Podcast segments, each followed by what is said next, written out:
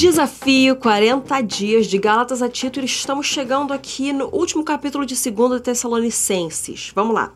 Finalmente, irmãos, orem por nós para que a palavra do Senhor se propague e seja glorificada como aconteceu entre vocês. Orem também para que sejamos livres das pessoas perversas e mais, porque a fé não é de todos. Mas o Senhor é fiel, ele os fortalecerá e os guardará do maligno. Temos confiança no Senhor quanto a vocês, de que não só estão praticando as coisas que lhes ordenamos, como também continuarão a fazê-las. Que o Senhor conduza o coração de vocês ao amor de Deus e à perseverança de Cristo. Irmãos, em nome do nosso Senhor Jesus Cristo, ordenamos a vocês que se afastem de todo irmão que vive de forma desordenada e não segundo a tradição que vocês receberam de nós, porque vocês mesmos sabem como devem nos imitar, visto que nunca vivemos de forma desordenada quando estivemos entre vocês, nem jamais comemos pão à custa dos outros.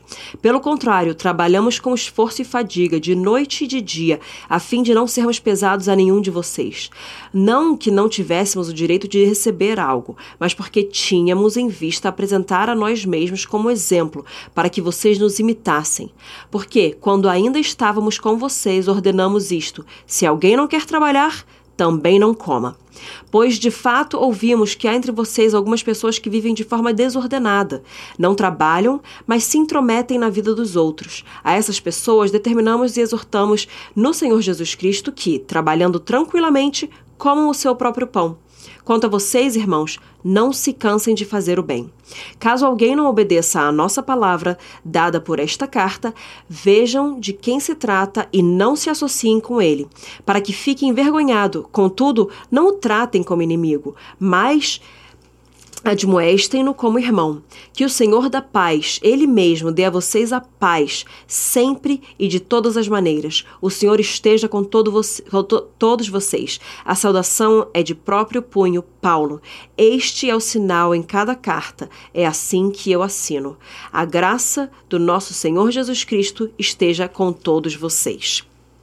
Bom, então Paulo finalizando aqui a sua segunda carta aos Tessalonicenses, e ele começa falando: orem por nós, para que assim como aconteceu com vocês, que a palavra do Senhor ela continue sendo propagada e glorificada. Ou seja, vocês são um case de sucesso.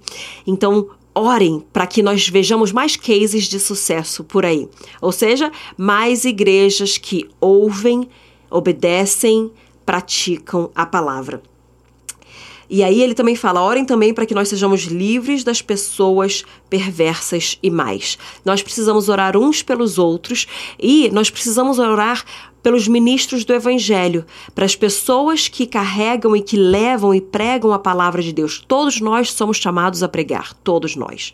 Mas aqueles que estão na igreja e aqueles lá que ensinam a palavra do Senhor, que o povo de Deus ore por estes, para que eles possam pregar de forma correta, digna, adequada e que os frutos sejam muito bons, venham ser eternos e que eles sejam livres das pessoas perversas e mais, porque não é porque nós estamos pregando que nós estamos. Um, ah, isentos de sofrermos certas coisas e de sermos atacados por pessoas.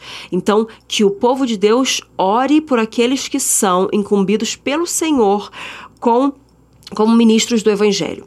E aí, vamos seguindo aqui ele fala que ele, ele tem confiança no Senhor que essas pessoas não estão só praticando aquilo que foi ordenado a eles, mas também que continuarão a fazer. Então, Paulo está falando aqui: eu sei que vocês estão fazendo e que vão continuar fazendo tudo aquilo que é certo. Que o Senhor, então, continue conduzindo o coração de vocês em direção ao amor de Deus e em direção à perseverança de Cristo.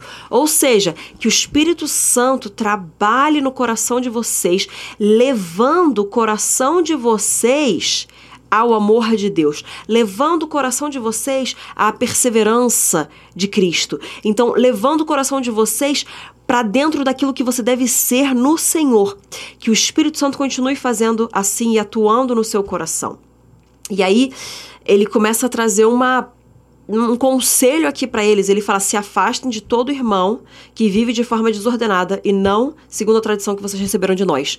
E aí entra um, um, um às vezes até um, uma batalha interna nossa, mas a gente não tem que amar todo mundo? Sim, nós temos que amar a todas as pessoas, mas isso não quer dizer que você vai fazer vida com todas as pessoas, que você vai construir com todas as pessoas.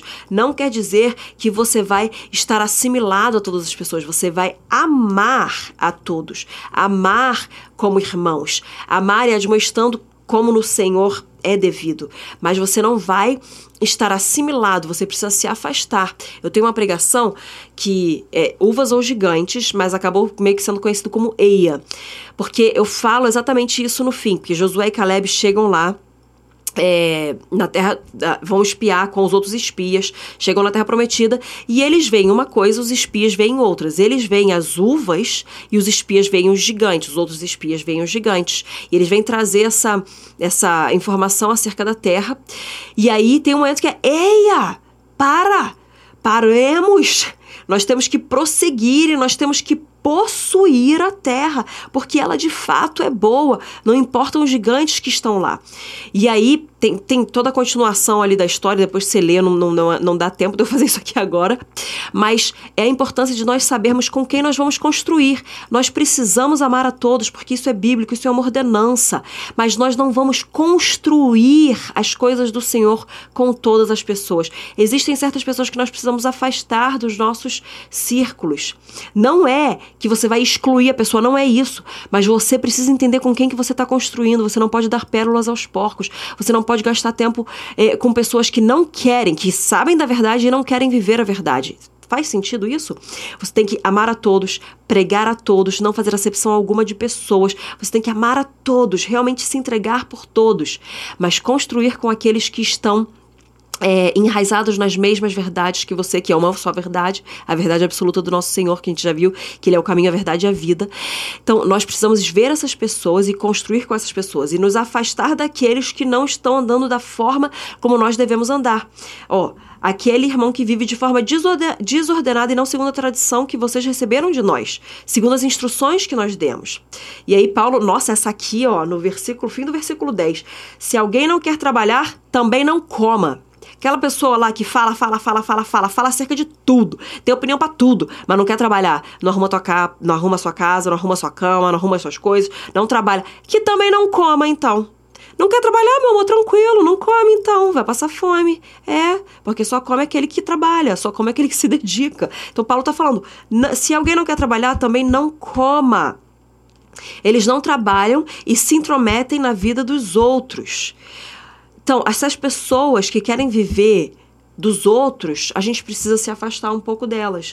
A gente precisa ser sábio com aquilo que Deus nos deu, a gente precisa ser sábio com aquilo que Deus nos instruiu, tá? E aí ele fala: Mas vocês, ó, prestem atenção, não se cansem de fazer o bem. E não é para você tratar essa pessoa como inimigo, mas para você cuidar dela e para você exortar ela, para você admoestar ela, para você corrigir ela, para você instruir ela como um irmão. Porém, não construa com essas pessoas. Ame essas pessoas, se dedique a essas pessoas, cuide dessas pessoas, instrua essas pessoas, mas não construa ministério, não construa coisas com elas. Faz sentido? Então, que Deus te abençoe. Em nome de Jesus, eu peço agora para que você venha ter a revelação do Senhor acerca de todas as coisas que nós estudamos aqui em 1 e 2 Tessalonicenses e que venham ser aplicadas na sua vida de uma forma poderosa. Em nome de Jesus, eu oro e que você venha ser abençoado pelo Senhor e que essa verdade de que nós precisamos trabalhar para que nós tenhamos o que comer, para que nós venhamos viver de forma digna diante do Senhor, venha alcançar cada um de nós, porque o mundo precisa de crente que dá fruto na área profissional. O mundo precisa de crente cristão que dá fruto lá nas esferas dos negócios, lá na educação, lá na área da saúde, nas áreas para qual você for chamado. Nós precisamos estar nessas áreas e ser luz nessas áreas, ser exemplo nessas áreas e o mundo precisa ver o crente fazendo isso. E você é chamado para fazer isso, que você receba esse poder, essa capacitação do Espírito Santo agora e essa indignação santa de você viver mais também na sua vida profissional. Em nome de Jesus eu oro, que Deus te abençoe. Amém e até a próxima.